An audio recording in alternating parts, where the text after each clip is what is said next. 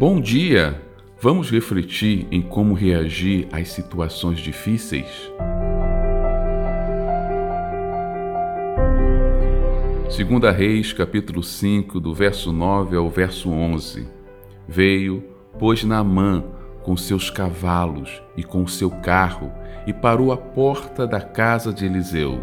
Então, Eliseu lhe mandou um mensageiro dizendo: Vai e lava-te sete vezes no Jordão, e a tua carne será curada, e ficarás purificado. Porém, Naamã muito se indignou e se foi dizendo: Eis que eu dizia comigo: certamente ele sairá, por-se-á em pé, invocará o nome do Senhor seu Deus e passará sua mão sobre o lugar e restaurará o leproso. Todos nós somos cheios de expectativas. Mas é bom separar o sonho da expectativa. Um sonho, normalmente, começa com algo imaginado, mas ainda impossível. Já a expectativa, normalmente, é alimentada por algo mais concreto, palpável. Criamos expectativas através de uma esperança real. Por isso, quando nossas expectativas não se cumprem, passamos a ter uma dor na alma, misturado com raiva e indignação, que chamamos de frustração. Frustração, então, é a reação de uma expectativa que não é correspondida. A gravidade da frustração está inteiramente relacionada ao grau de expectativa. Quanto maior a expectativa, quanto mais importante for o objetivo, maior será a frustração. Naamã tinha uma expectativa enorme para o seu encontro com Eliseu.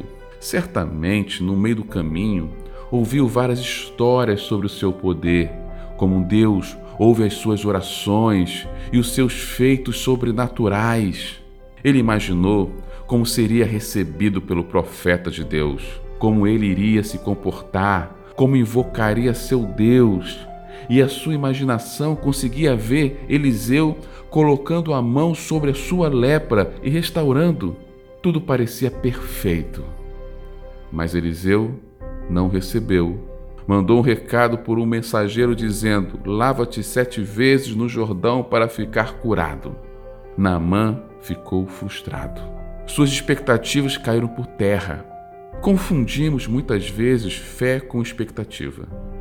A fé verdadeira está focada na necessidade em si. No caso de Naamã, a fé deveria estar focada na cura apenas. Mas as expectativas vão além de querer o milagre. Tem em mente a maneira que o milagre vai acontecer. Deus honra a fé, mas dificilmente as nossas expectativas. Deus é livre para agir da maneira que quiser. Deus curaria como curou Naamã, mas não segundo as expectativas dele, pelo contrário. Ele precisava mergulhar sete vezes no Jordão para isso, algo inimaginável para ele. Meu amigo, Deus está comprometido com o seu milagre.